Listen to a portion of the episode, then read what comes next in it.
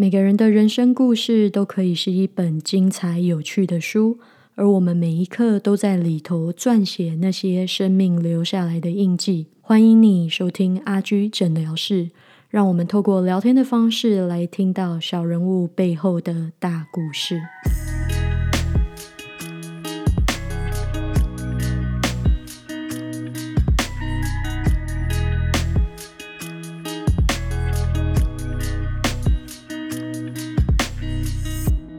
Hello，大家好，欢迎来到阿居的诊疗室。哇，这个单元已经有一阵子没有做了，就是我上一季做了几集，然后这一季第二季呢是第一次做。今天呢，很荣幸我可以邀请到一同前行的这个创办人 Charlie 呢来 join 我们今天这个节目啊。我其实也是在无意间发现了他的这样子的一个创起跟 initiative 哦，然后觉得诶，这群年轻人很有趣，他们发起了一个想法。想要呢，把台湾这些有趣的抗疫的故事记录下来，以及呃，透过科学呃理性的方式跟大家一起分享。然后就是一群年轻人，他们自己创办的一个这样子的一个呃活动。然后从什么都没有到现在，哎，弄了一个呃很不错的一个分享平台。所以今天请这个。一起同行的创办人 Charlie 呢，来跟我们分享他们的故事。Charlie 要不要跟大家打打打一下招呼？Hello，Hello，Hello，阿菊，Hello，听众。那我现在是这个台湾的阳明交通大学医学系大六的学生，这样子，同时是这个呃一同前行这个计划的呃创始人。一同前行这个名字是谁取的？不是我取的，其实是我们一开始草创的这个团队呢。然后好像某一个人提的案，就那时候我们有一个小投票，然后就大家会集思广益说要叫什么名字比较好。然后其中一个人，其实我已经忘记是谁了，但他们就取了这个名字啦，“疫同前行”，“疫”是防疫的“疫”嘛。嗯，对。那其实这个可以回到我们那个 logo 的一个设计，其实就是团结抗疫、一同前行的一个理念啦。对吧？因为现在听众看不到我的影像啦，但其实现在我跟阿居在视讯啊。后面这个就是我们的 logo，它就是一个三角形，然后里面有个台湾这样子。那三角形它的尖端是呃指着右边，就是往前的意思。如果仔细看的话，它是三只手，就是互相手牵手的一个图案。对对对，所以就是理念就是团结抗疫，一同前行，就是希望来记录这段台湾人。呃，携手向前对抗疫情的这段时间，哦，哎，很有趣诶，这个这个设计，这个 logo 设计，我到时候会把一同前行的网站放在我节目的 description 里面，那大家可以去看一下他们的网站，可以看到他们有做出很多不错的呃成品。那为什么阿居也会有兴趣，就是想要访问呃这个活动呢？因为我觉得哇，我很欣赏，就是有这种。动力跟呃理念，然后把一个理念执行出来的这样子的一个团队，因为我知道，就是身为学生，其实要把这样子一个大的理念活动，把它呃从初想，然后到成型，到最后做出行动，它其实是一个蛮蛮不容易的过程。那 Charlie，我刚刚稍微有介绍一下一同前行，但是我觉得我可能没有办法像你那么的清楚的表达说一同前行到底。在做什么？你可不可以跟我们的听众朋友们稍微说一下，让他们更认识你们？对啊，没问题。一同前行，其实呃，用一句话来说，我就是记录、整理还有传播属于台湾人的抗疫故事了。刚刚讲的有记录、整理还有传播嘛，所以记录的话，它主要是我们影音制作部的一些一些工作，那主要是做一些第一手的采访。那我们就会去采访在疫情下呃各式各样的人，然后了解他们背后的一些故事，这样子。那再来是整理的部分，那就大概分两个 part。那第一个 part 就是刚把刚刚的这个采访的内容做成影片，对。那另外一种是把它做成一些文章的部分，对。所以会有影音跟文字的方式做呈现。那最后是传播，传播的话主要就是社群的一些力量来传播呃这些呃故事，所以我们有有自己的 Instagram 的账号等等的，把这些故事分享给大家。那另外就是像今天很开心来到阿阿居的这个节目分享，也是算我们传播的一个工作之一啦。嗯嗯，当时怎么会想说要做这么一件事情呢？因为我相信你们所有的工作人员应该都没有知心吧？有知心吗？没有，我没有资金，我们是一个由台湾大学生对自己自发性组成的一个非盈利的呃组织啦。嗯，那你想看一群大学生每天要念书，你自己也是医学院的学生，对啊，对啊。Charlie 也是医学院的学生，现在是在实习吗？是是是。你已经这么忙了，为什么还要做这么一件事情？我还不知道，因为阿军你在加拿大嘛，对，我不知道你们那时候加拿大情况怎么样了。但至少台湾来说，大概在二零二零年，呃，大概上半年有一段时间就称作为口罩之乱，就那时候大家疯狂抢口罩，嗯，就。就大家大家都买不到口罩这样子，因为所有人都开始囤货。那那时候我有看到一个还蛮有趣的新闻，是有个台南的工程师，对，他就他就说，哎，那我我来做个 app，那这个 app 呢会告诉大家哪里还有口罩可以去买，这样，所以就可以让所有人都透过这个 app 去买到他们的口罩。对，但是这个其实有点可惜的地方是。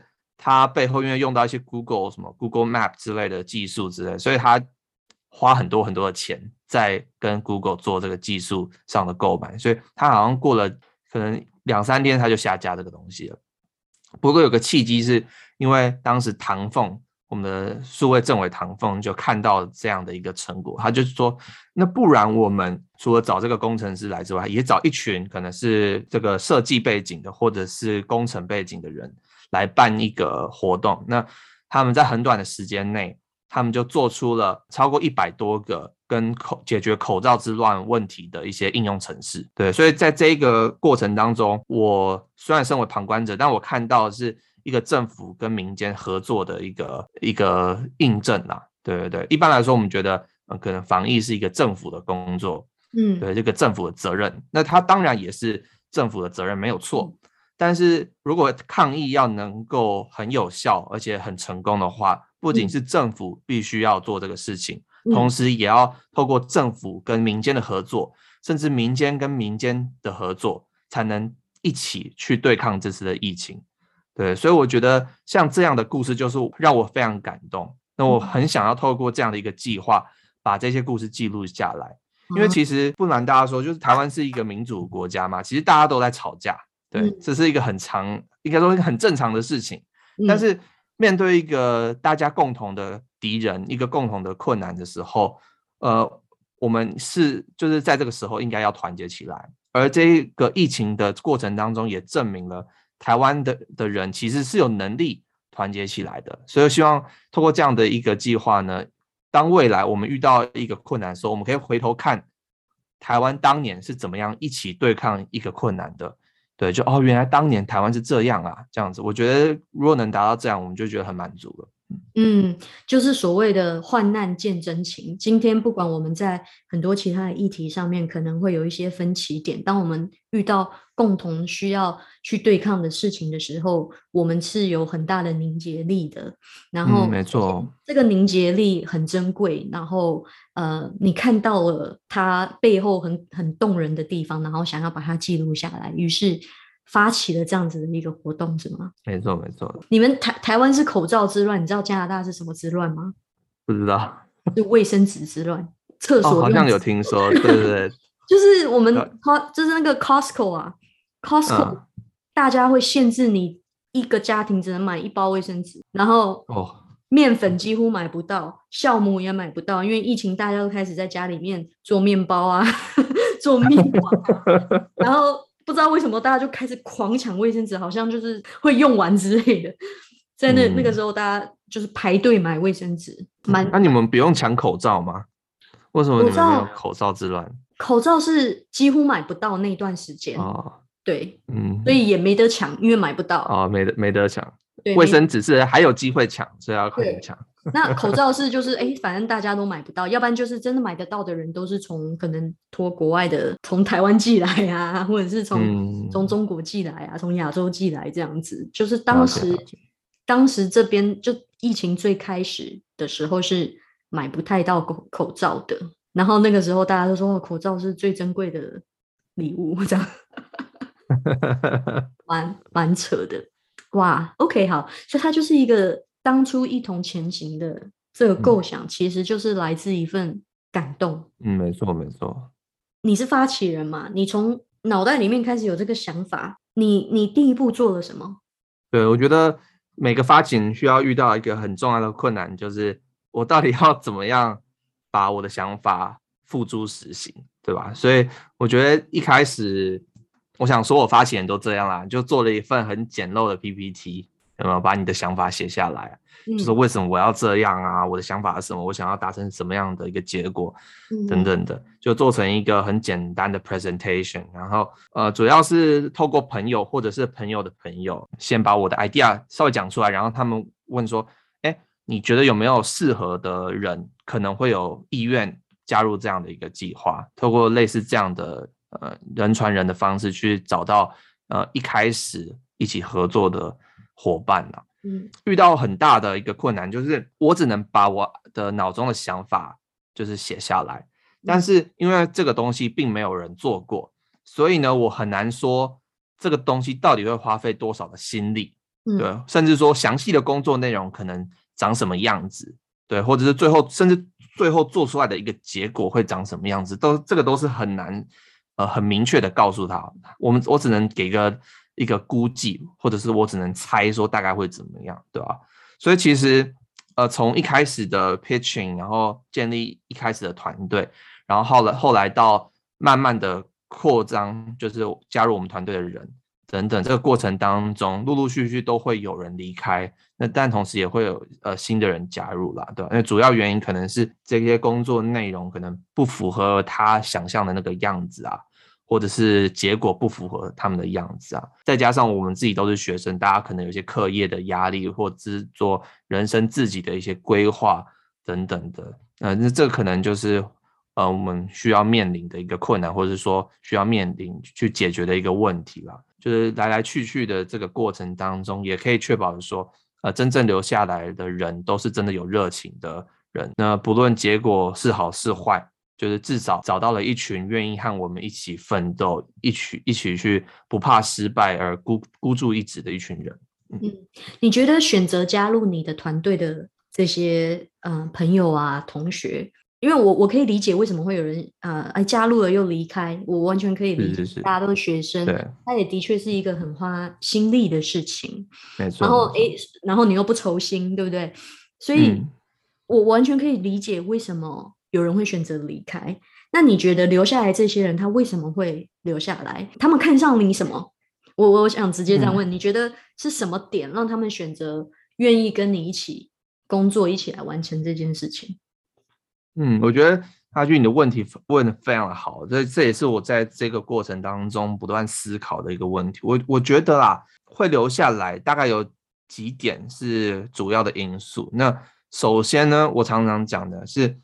呃，我们这个计划并不是说我们的目标，然后你的目标，我要把你硬要凑在一起，并不是这样，而是我们的目标是这样，那你的目标是另外那样，那我们尽量在我们两者之间找到一个交集，对，那在这个交集上，呃，就是做最大的努力，对，就是创造出我们说 synergy 啦，就是就是一加一大于二这样的一个情况，嗯，对，所以呢。呃，我觉得会留下人，当然是这个交集点比较大一点，就比较多一点，所以我们可以在我们的交集上面做最大的一个发挥跟努力。对，所以后来我们在面试人的时候呢，哎，都会问很详细，就说你自己的目标是什么，你想要达成什么样的人生的规划。对，那我们去跟我们自己的一个目标去做一个比对。对，那尽量找到重叠的最高的人，那这一群人最后是比较有可能会留下来的。嗯，对。那另外一点可能是我们说的那个革命情感呐，因为中间真的会遇到非常多的挫折，所以呃比较熟一点，就是如果跟团队之间互动比较多的那一群人，比较有可能会留下来。对，因为这一群人可能相互认识，甚至在。呃，工作之余，他们可能有一些生命的一些交集，所以会对这个团队归属感会相对的较大，那也会更愿意面对困难的时候，能够承受得起这些挫折。嗯，你的团队大概年纪都在呃什么地方？嗯，都是大学生。我们从大一到可能毕业个两三年，大概这样的一个年纪啊。嗯，对，但大部分是我猜应该大二、大三左右这个年纪，就差不多。二十二十一这样子。嗯，没错，没错，哇，很有心。太好了，谢谢夸奖。嗯，我想要知道的是，就是这个活动你是从什么时候发起的？大概什么什么时间点？嗯，这个活动大概是二零二零年的十月左右啦。对，就是十月的时候，对，十月多的时候是我在到处跟别人 pitching 的那个大概那个时间，对吧？然后所以做了一年多了，嗯。OK，那在整个从那个时候到现在，你刚刚其实讲了一些，就是呃，当然在我我可以想象，就是你在发起这件事情会遇到很多困难。我我想要问你的是，就是遇到这些困难，你你是怎么去面对，或者是你的团队怎么去突破他们呢？除了刚刚我我讲，就是说有一些人员的离开啊。然后等等这种困难之外呢，当然我觉得也有一些其他类型困难，例如说，呃，我们可能在某些知识上或者是技术上，对，甚至硬体设备上的一些不足，对我们这个部分必须去克服了。对，那最一开始我们像我刚刚提到，我们有做一些第一手的采访嘛，对，那采访的话就会需要有相机等等的一些设备，对，那一开始可能我们。就是很只能很做非常简陋，因为没没有足够的设备啊，等等的。我们在采访的同时，可能也必须说故事，对不对？我们要采访到一些有趣的故事，那我们也会不知道说怎么把我们采访到的内容做一个呈现，这些都是我们刚刚讲这些困难点。对，那我先举这个硬体设备本身好了。对，就是因为我们有后来有些伙伴的加入，那这些伙伴就是非常愿意去提供他们。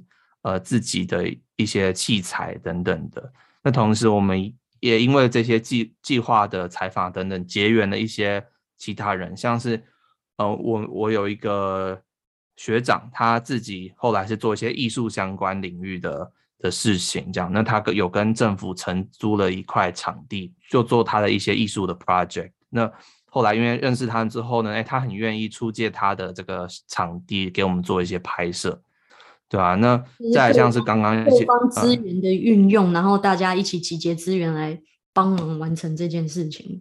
嗯，没错没错，哇，对啊，就是很幸运有这群人愿意帮助吧。嗯，对啊，那像刚刚说采访这些故事的部分，哎，我们后来有认识，像是你不不知道你知道台湾 bar 哦，我一个我有看过他们的 YouTube 影片，对，就是一个 YouTube 的团队这样子。那哎，我们有认识他们的制作人，对吧？那这些制作人他们就很愿意告诉我说，哎，呃，这些东西怎么去呈现啊，会比较好啊，等等，会教我们一些方法。嗯，对对对，所以不管是在呃技术上，或者是硬体的设备上等等的，哎，我们都有受到蛮多人的帮助，我们才有得以呃去呃去克服这些困难，然后顺利的把事情做好。我想问一下，就是在这个过程中，肯定很多地方都需要用到钱，你们的资金是怎么来的呢？我觉得我们资金的来源也有点像是我刚刚提到，很多人愿意帮助我们啊。那我们当然我们有做一些原本的想法是可能找一些公司愿意赞助我们的这个计划。我会说我们的计划有点像是一个维基百科，不知道这种感觉，就是我们做个疫情故事的维基百科，嗯。然后，呃，只是说比较比较可能比较有趣一点，不是只有文字跟图片，而是有些影片等等的。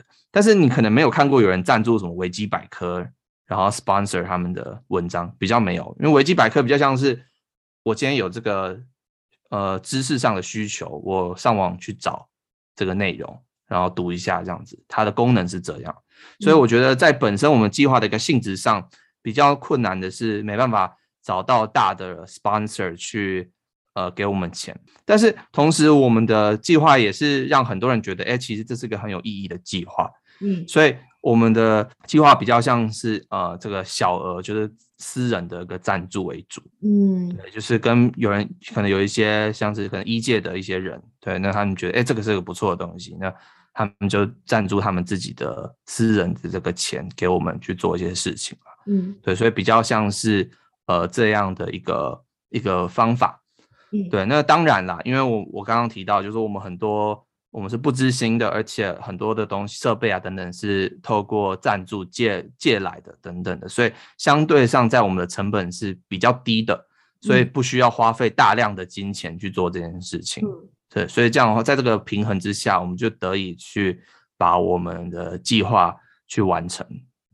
那你们有呃教授的一些支持吗？比如说在技术指导上，或者是方向上，还是这个是一个完全学生性的一个一个发起活动？有没有学校的导师或者是教授的资源呢？别人教我们的东西比较像是零星的，他不是说呃嗯有一个人长期做一个指导，这样是哦并没有是这样，对对对，而是我们有一些问题，我们有一些需求，去请教不同的人，呃或者相关专业的人来给予我们一些意见，比较像是这种形式。听你这个故事，我想到一句话啊，就是嗯 passion sells，就是当你有热情的时候，它是很有感染力的，然后人家就会买你这个东西。所以我觉得很大一部分这个计划的成型，其实就是一腔的热情，然后越来越多人看到你们在做什么事情，然后愿意投入一点资源，投入一点帮助，投入一点不管是技术上还是经验上面的分享，帮助这一群学生可以把这件事情往前推进。同意啊，对啊，对啊。你们做过这么多的访谈啊、故事啊，跟跟这些啊、呃内容的创造，可不可以跟我们分享几个你觉得特别有意思，或者是让你印象特别深刻的这些故事？因为一般来说，可能我们很多是医学背景的人在我们团队，所以很多人会觉得说，哎，我们都是讨论一些嗯很学术的东西啊，但其实并没有，我们讨论非常多，呃，除了医疗相关的、工位相关的之外，很讨论一些可能社会很多的面向。那其中一个我觉得、呃让我们印象很深刻的是，呃，无家者这个议题。对，嗯那其实无家者是这样啦，就是不知道大家知不知道，大概五月的时候，台湾进入这个社区感染的这个阶段。当时呢，一开始的爆发点是在这个万华。对，那万华它有一个很重要的特色，就是有很多的无家者，嗯，所以呢，在这个情况下，无家者他有点变成被认为是防疫的破口，因为他们没有家嘛，所以他们就是在路上走来走去，可能没办法维持所谓的社交距离啊等哦等的。对对对，所以很多人是觉对他们是有一个负面的一个观感啦。对，嗯那他们还有遇到很多的生活上的一个限制，例如说他们平常洗澡啊，可能是像在一些公共的厕所或公共的一些呃场场所去做一些生活起居上的的这个安排。对，但是因为在那段时间，哎，这些公厕啊什么等等都被关闭了，对，所以他们其实不不仅在生活上受到很多的限制，而且还要呃受到很多社会舆论观感的一些压力。对，嗯那在这个情况之下呢，我们访谈到了解到了一个很重要的故事是，呃，在万华有一个小吃店叫凉凉粉博，他目前是第二代一个老板娘叫辜凯琳辜女士。嗯对，那辜女士就看到了哎这样的一个情况，她就主动的呃去向无家者伸出她的援手，所以包括和相关的一些 NGO 呃做合作，然后包括可能透过社群的力量去宣传他的这个计划。对，那他他的计划是什么呢？就是向呃社会大众募集这个防疫物资给无家者。呃，因为有他这个 idea，再加上很多人愿意帮助他，他好像在三天之内就搜寻收集到上百份的防疫物资，还把他们自己的店面呢挪出一个部分来当做这个小仓库。所以其实从这个故事我们可以看到，辜女士她就一个普通人，嗯，但是呢，因为她有这样的一个愿意帮助人的想法，那最终她得以就是做出一定的贡献，就是 make make an impact。对，嗯那我觉得这件事情是还蛮感动的，因为我觉得很多台湾人或者是很多人，他们呃想说疫情啊这个东西我又不是我的专业，对不对？我又不懂，不知道怎么办。他会觉得说他在这个东西上是没有什么能够贡献的，嗯对。但是辜凯琳她的故事却证明了刚好相反一件事情，就即便他可能只是个 nobody，但是他很愿意去呃为他想要帮助的人去做一点事情的时候，其实这个影响可以是很大的，只要你愿意踏出第一步。这个故事带出一个很重要一点，就是其实疫情这件事情，它会让原本社会上就存在的那些问题变成了一面镜子，一下子把它都照出来了。因为可能在这个之前，没有人会注意到万华的无家者，但是透过疫情，我们突然发现说，哎，万华这么多无家者在那边，他们很需要帮助，然后反而透过这些事情，让我们看到了社会上的一些事情。疫情对于每一个人的影响都大小不一。那在社会上最边缘、最底层的这一些人，他们所受的影响，跟我们可能在物质上面没有什么缺乏的人们，是有很大的差距性的。然后疫情它会更凸显这样子的差距性。其实你刚刚讲的这一件事情，是在我们做很多的访谈之中也有得出的一个结论啦。嗯，除了我们做这个无家者的议题之外呢，呃，我们团队也有去。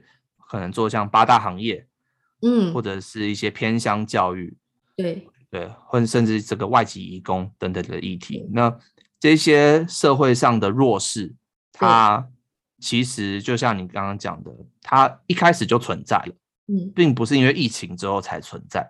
但是疫情这有点像一个照妖镜，就是今天呃疫情下来，哎，这个无家者他的弱势很明显的被凸显了出来，对。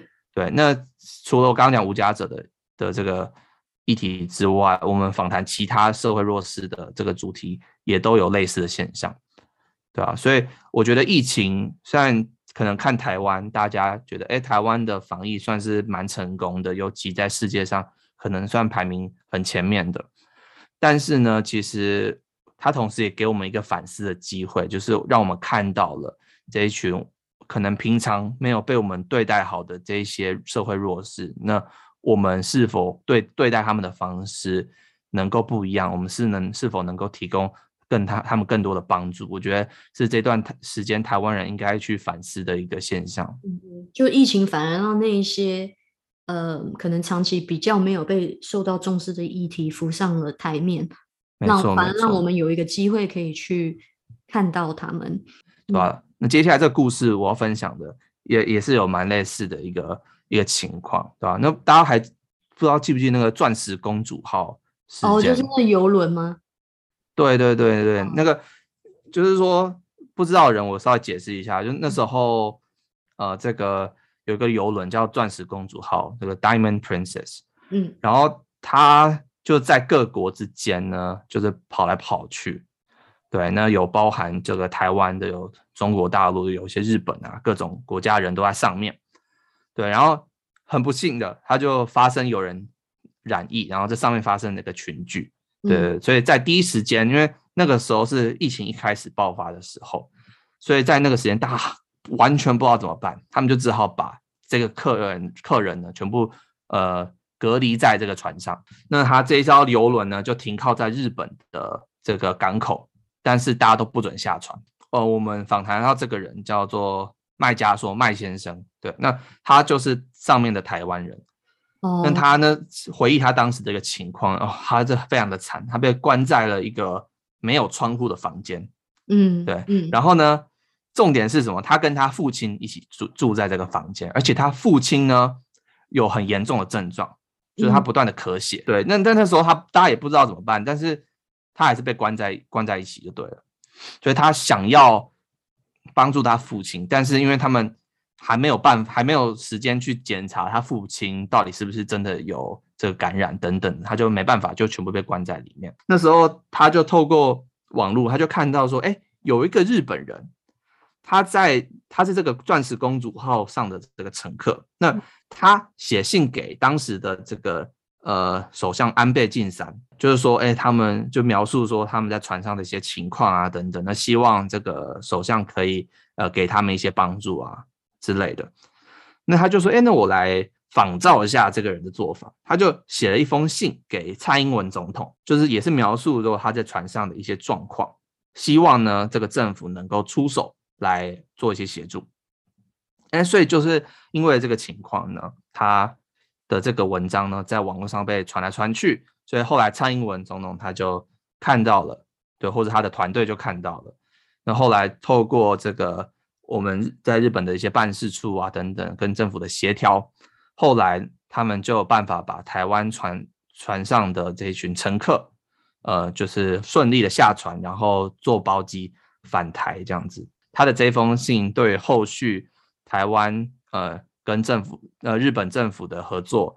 呃，包机返台等等的，有一个很着实的一个贡献了，啊，所以也不要觉得自己力量很卑微。其实你只要愿意做一点事情，哎，也许它的 impact 可以是很大的。嗯，他们当时在船上被关了多久啊？每一个人不一样，有些人他提早被这个检查出来是有感染，他们就快点被被送下去了。但如果一开始没有检查出来，好像还要等很久。对，它是一个陆续慢慢把人员清空的一个过程啊。对，我觉得重点不是很久，是他在一个没有窗户的房间，完全不能出去，所以你完全不知道外面是白天还是黑夜，然后那个时间可能就会至少在感受上是非常非常煎熬的。对，你知道疫情其实也很相当程度的影响到很多人的身心健那个心理健康。因为隔离呀，跟没办法社交，对于人的这个心理健康是有很大很大影响，所以我可以想象，就是他们当时在公主号上面的那个焦虑感是很严重的。我，嗯，我我觉得另一方面，很多被防疫隔离的人们，就像我自己的家人回台湾的时候，也是需要防疫隔离，哇，关关很久，也是非常的痛苦，包括。呃，因为没办法相聚在一起，很多医疗上面也被 delay，被被耽搁。就像这这一位父亲，他已经咳到咳血了，以前不不会发生这种事情啊，咳嗽赶快赶快去看医院。还有一个故事，我在网你们的网站上面有看到，呃，我也想要请你聊一下，就是呃，义工的待遇，因为我觉得他这个也是讲到说，因为台湾有很多的义工。嗯，没错，他们也算是在台湾社会上比较弱势的一群。那这个疫情对于他们有什么样的影响呢？对于，可能不知道义工在干嘛的。其实我们有一种讲法叫 “one forty”，就是每四十个人就一个人是义工。对，这是一个台湾的现况，其实是很多的。义工其实长期以来他们的在台湾的一个待遇是不好的。那这个部分我不会，我不用深入的探讨，但是有很多人都。都有讲这个东西啊，那我讲的是我们自己在疫情下做采访的一些观察。那我们可以看到说，像我们刚刚提到的，呃，移工的这个议题在疫情之下完全都被凸显出来，就可以很明显的看到说他们的待遇到底是有多糟。大概二零二一年六月的时候，台湾有这个苗栗金源电子厂的一个群聚感染，那当时苗栗县政府就认为这是一个移工宿舍。的群聚案件，嗯，所以呢，对他认为这个是移工造成的啦，所以他就有下令说，呃，所有的移工都是禁止外出的。不知道大家有没有想过啊？呃，我们台湾在疫情爆发的时候，政府当然都是鼓励说，就是不要外出，不要随便乱跑，但是我们从来没有禁止你乱跑。对我，这是有个差别的，就是没有强制你乱跑。嗯，但是移工不一样，在这个情况下，他是直接禁止你外出。嗯，很明显的，所以差别待遇。对，没错，没错。简单来说，或讲难听一点，就是认为移工是病毒啦。对，那我们那时候有访问到这个邱显志呃立法委员，对，那他就说他的观点是觉得政府政策没有什么法院依据啦。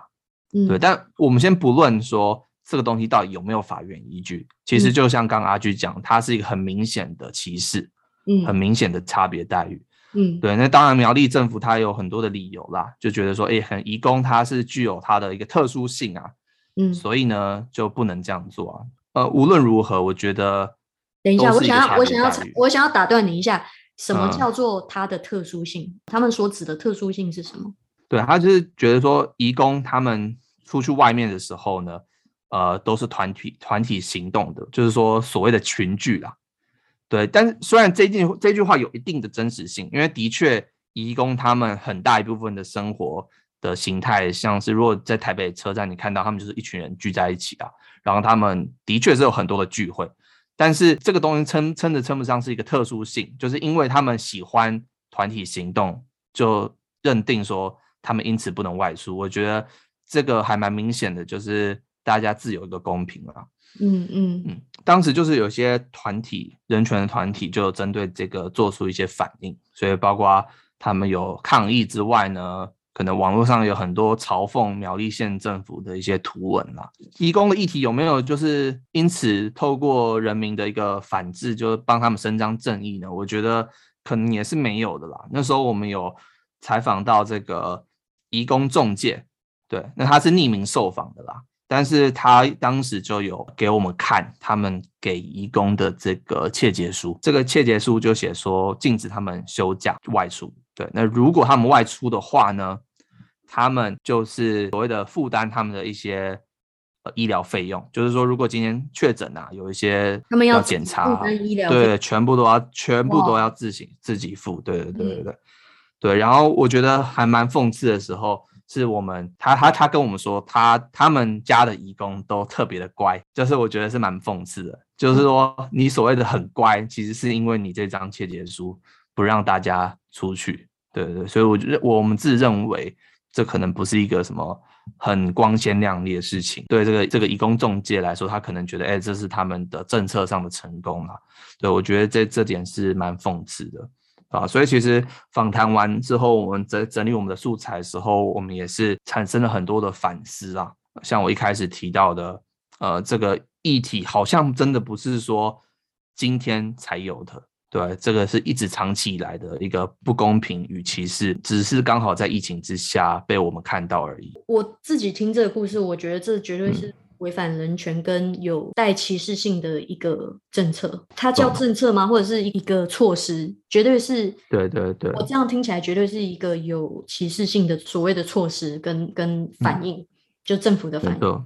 竟然是你要把这一群人这么的下一个所谓的禁令这样子。后来它的后续发展是什么？因为你有提到说很多人权团体出来反对。后来他们有更可以让人接受的方式吗？还是就移工还是默默吞下来这一切？我觉得比较可惜的是，的确移工他们不太会就是抗议，对对，他们不太会自己自己发声啦。所以的确是在这段时间就算自己吞下来，但是政府也没有说持续的就是做这个禁令啦。当然，疫情过了一段时间之后，这个禁令是就是被解除了，所以。嗯，就有点像是一个黑历史吧，就是没有大家可能比较没有注意到的一件事情嘛，所以我会认为就是不算是真的有后续啦，它就只是一个发生了一个很不幸的事情，很可惜。不过还好有你们把它报道出来，至少嗯这件事情在某个地方被记录下来了。我我想要问你，Charlie，就是说我们这个疫情已经很久了，最近这个 Omicron。这个新的变种病毒又好像又开始在散播，我想我们还要跟这个疫情有一段时间的相处。我想要知道是你对于你这个计划的未来，你有什么样的想法？跟跟你觉得在接下来的时间内，你想要带着这个计划往哪里走呢？然后我觉得你的问题很好啊，尤其你刚刚提到说，这个疫情之之下有很多的不确定性。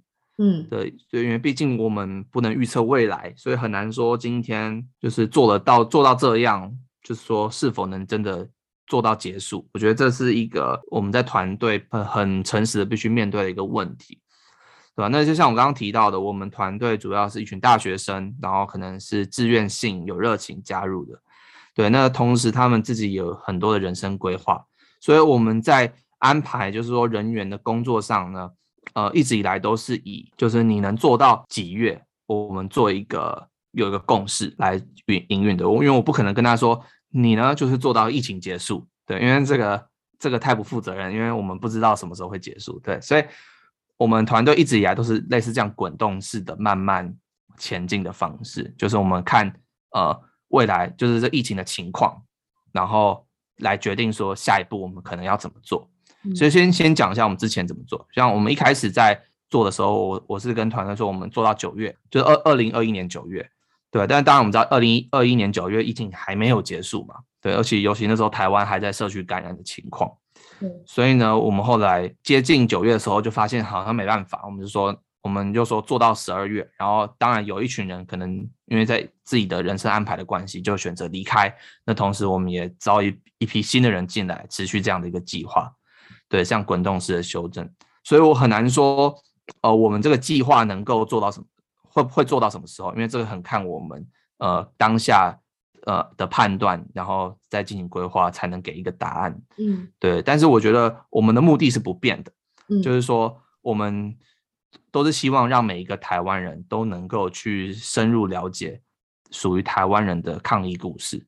对我希望，呃，我们的结果是未来台湾人有需有想想到的时候，他们可以回来看我们的平台，嗯，然后发掘当年台湾人是怎么样一起对抗疫情的。所以，呃，有点像以史为镜这这样的一个理念，对吧？我觉得只要不管我们能能够未来能够做到什么程度，但是我只要达成这样的一个目的，我觉得这就有算是达到我们一开始说为自己设定的一个目标。嗯，台湾人有很可爱的文化跟人情味，我觉得这个是台湾一直至少对于我来说，就是身为一个台湾人，我很。引以为傲的一个地方，台湾的文化有它很有魅力的地方。在抗疫的这个过程中，我们可以从这些小故事里面体会到所谓的台湾的人情味、台湾的文化跟台湾人的善良，然后把它记录下来，是我觉得很可爱的一件事情。谢谢，谢谢。我我想要问你，Charlie，就是嗯，你从呃去年。开始一直到今年，这个计划已经做一年了。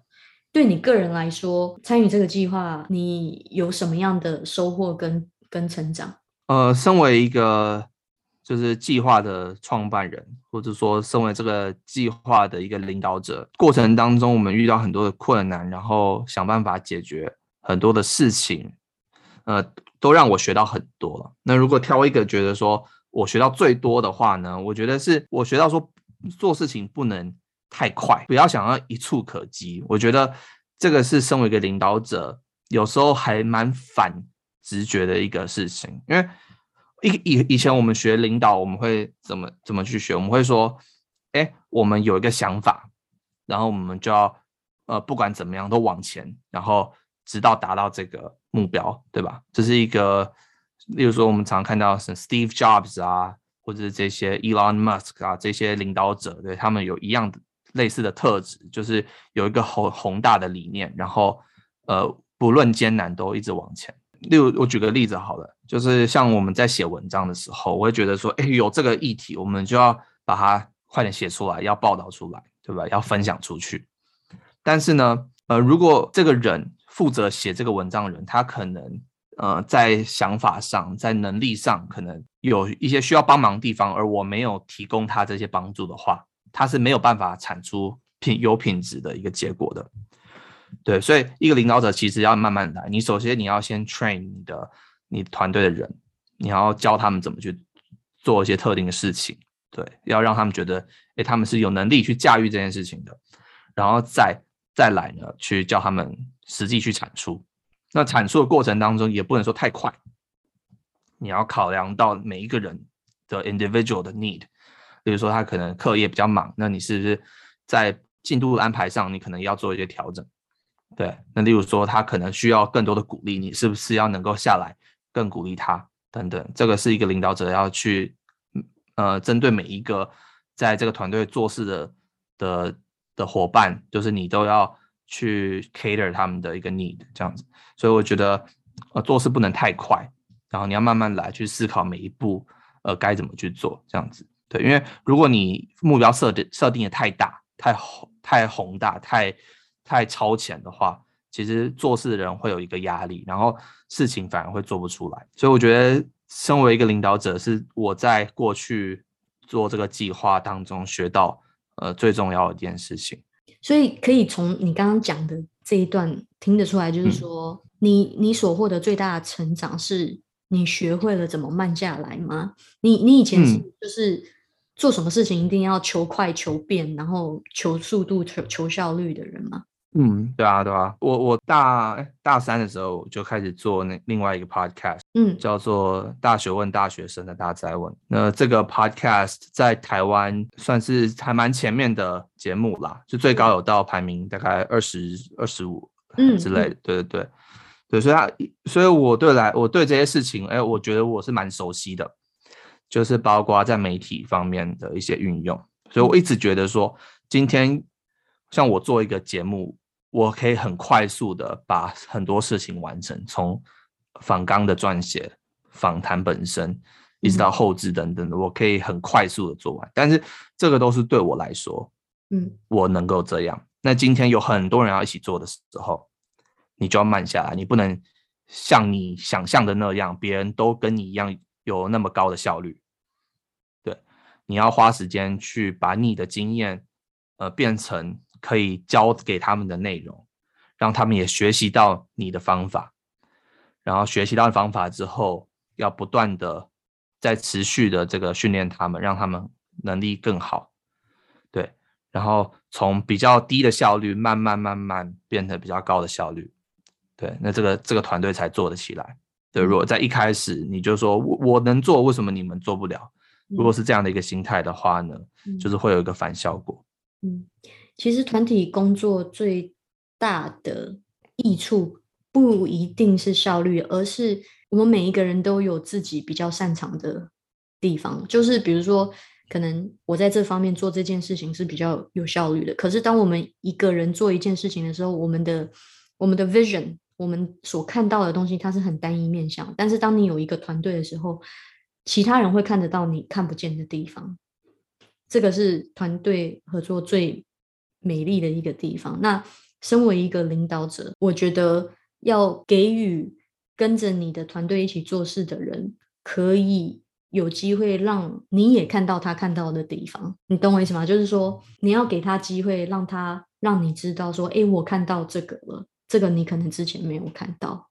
领导能力其实是一个，嗯，需要时间去慢慢的培养跟不断的去琢磨的一一件事情。嗯，我很高兴听到你就是去分享说，哎，在做这个计划的领导者，你自己有学到一些东西。对吧？谢谢你这个机会啦，可以让我们分享那么多，呃，不管是很振奋人心的故事，或者值得我们自己去反思的一些内容。我觉得，呃，无论好坏，其实都是我们想要分享的故事。那最后，你有没有什么想要跟听众朋友们说的？我们的计划。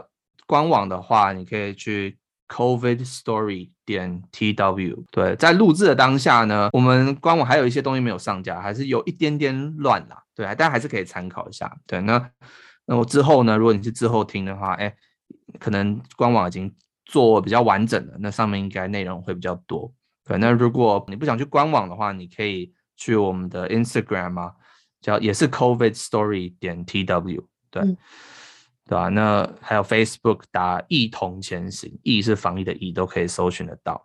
最后想要跟大家分享是说，我们团队在做这些访谈等等的过程当中，其实有领悟到一件事情：我们虽然是在听别人讲故事，但我觉得，呃，最重要的就是说，你怎么样把你的故事分享给大家？对，因为虽然我们在访谈的是台湾人抗议的故事。那我们自己也是台湾人，对吧？那我们要如何把我们的抗疫故事也分享出去？这个是我们最大的一个一个学习跟挑战，对，所以也很期待，就是各位听众听完了，看到我们的采访，看到我们的故事之后呢，也可以想想看看，你要怎么样把你的故事分享出去？因为这些故事才是最真实，才是最能够让人反思，其实才是最感动的。好。今天很谢谢 Charlie 来分享他的呃故事以及一同前行的这个计划。那刚刚有提到在 Instagram、在脸书上面，他们都有官方的账号可以去 follow。然后他们的官方网站我会放在我呃节目的内容的 description 下面。然后你们是不是在 YouTube 也有一些影片？嗯，对对对，但主 主要对，我们主要是透过。Instagram 等等的平台，对，但是的确，YouTube 上面的影片都找得到，也是打“一同前行”或者是 “COVID Story Taiwan” 就可以。OK，好，今天很谢谢 Charlie，也是呃台湾的医学生，我相信以后呃我们两边台湾加拿大可以有有机会的话，还可以有更多的交流，非常的期待。好，今天谢谢 Charlie 的到来，那我们这个单元今天就先到这边，我们下次见，拜拜。嗯，拜拜拜拜。